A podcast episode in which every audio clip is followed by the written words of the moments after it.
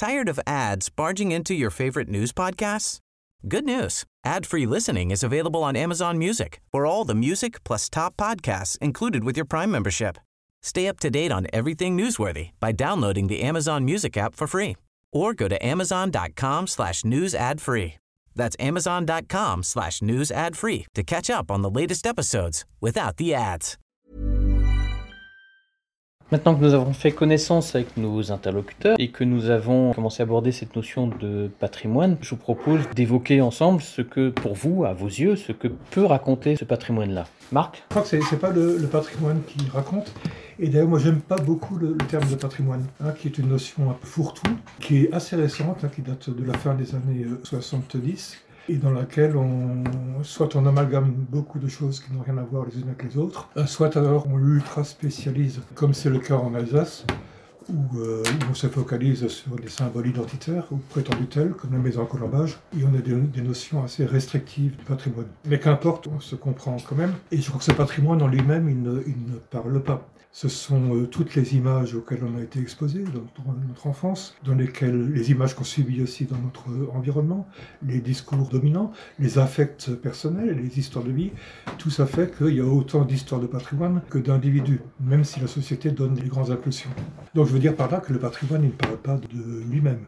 Ce sont des hommes et des sociétés qui en font un support pour une parole, qui peut être une parole très très diverse, ça peut être une parole nostalgique, ça peut être une parole réactionnaire, ça peut être une parole progressiste, expérimentale, fixiste. Vous voyez, toutes sortes de paroles, et là-dessus, il faut être assez, euh, assez clair. Il n'y a pas de vision partagée de ce qu'est le patrimoine. Et en tous les cas, le patrimoine n'est pas pur en lui-même. Il n'a pas une parole. Il n'a d'autres paroles que celles qu'on lui prête. Pierre Je partage euh, les propos de Marc euh, et sa petite appétence pour le concept même euh, du patrimoine. J'avais d'ailleurs produit, voici peu de temps, une publication en ligne.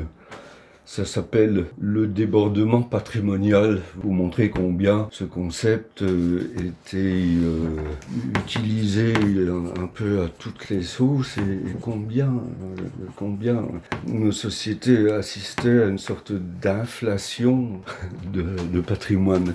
Pour ce qui concerne les centres d'intérêt qui ont été ceux que j'ai développés au fil de, de, ma carrière, à commencer par le patrimoine minier, je dirais que ce qui est intéressant, c'est qu'il est multiple, à la fois naturel, anthropique, et immatériel. Vous savez, l'UNESCO, dans ses patrimoines, ne jure que par deux catégories, le patrimoine culturel et le patrimoine naturel, comme s'il n'y avait pas d'interaction entre la culture et la nature. Euh, le patrimoine des mines d'argent raconte d'abord l'histoire de la Terre. Et l'histoire de la Terre, c'est comment tant de richesses se sont accumulées dans des lieux particuliers du monde souterrain. Les Allemands ont un très beau mot pour les désigner, ce sont les Bodenschätze, les, trésors, les trésors de la Terre. Et ce patrimoine raconte en même temps l'histoire des hommes, les hommes qui se sont attachés à extraire ces trésors du, du milieu souterrain une histoire très particulière qui fait intervenir des migrations de populations venues d'Europe centrale, de Saxe, du Tyrol, du Vorarlberg, de Forêt-Noire. Et c'est toute cette histoire qui ressurgit à la lumière de l'enquête conduite par les historiens, par les archéologues, par les fouilleurs qui sont en train de défricher ce que nous ont laissé comme vestiges ces aventures humaines. Et à travers l'histoire de la Terre, à travers l'histoire des hommes, c'est également la face immatérielle qui ressort dans l'expression de savoir-faire qui sont à présent oubliés. Nous sommes en prise directe avec un étrange univers. On se rend compte que ce qui a été fait, cette course effrénée aux richesses du sous-sol dans le monde souterrain, ou encore cette aventure de la proto-industrie puis de l'industrie qui a couvert nos villes, nos campagnes, nos vallées, nos villages d'un manteau d'usine dans les temps de la révolution industrielle, eh bien tout ça, on ne le refera jamais. Chaque bâtiment ancien, chaque usine, chaque mine est une œuvre d'art unique. Il est primordial de s'en remémorer quand on voit l'indigence de l'architecture d'aujourd'hui. C'est un petit peu tout le rapport au patrimoine, aussi ambigu encore une fois, en tant que modèle qui est posé par, euh, par euh, Pierre. J'ai le mauvais privilège d'avoir un certain âge et je vais, je vais donner un exemple d'évolution de cette notion de patrimoine à travers ma propre expérience non pas d'homme d'action, mais de chercheur.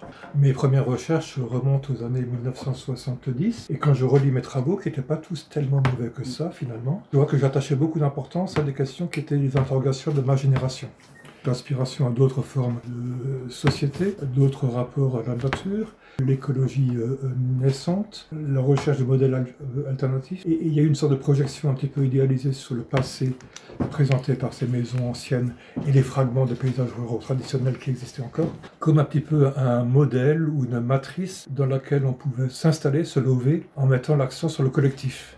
C'est-à-dire que nos villages et nos paysages, nos maisons, nous apparaissaient dans ces temps-là comme une œuvre essentiellement collective, à laquelle on pouvait trouver des ressorts de nouvelles modalités du collectif. C'était l'esprit du temps. 50 ans après, euh, quand je vois mes recherches, je m'attache plutôt à la place de l'individu dans la société. Je compare les maisons entre elles.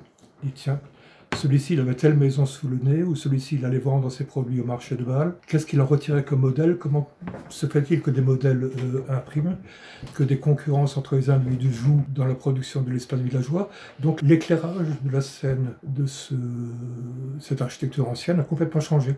Hein. je suis passé de l'étude du collectif comme modèle, comme matrice, à plutôt l'interrogation des statuts personnels que l'on peut reconstituer à travers l'étude des maisons euh, anciennes.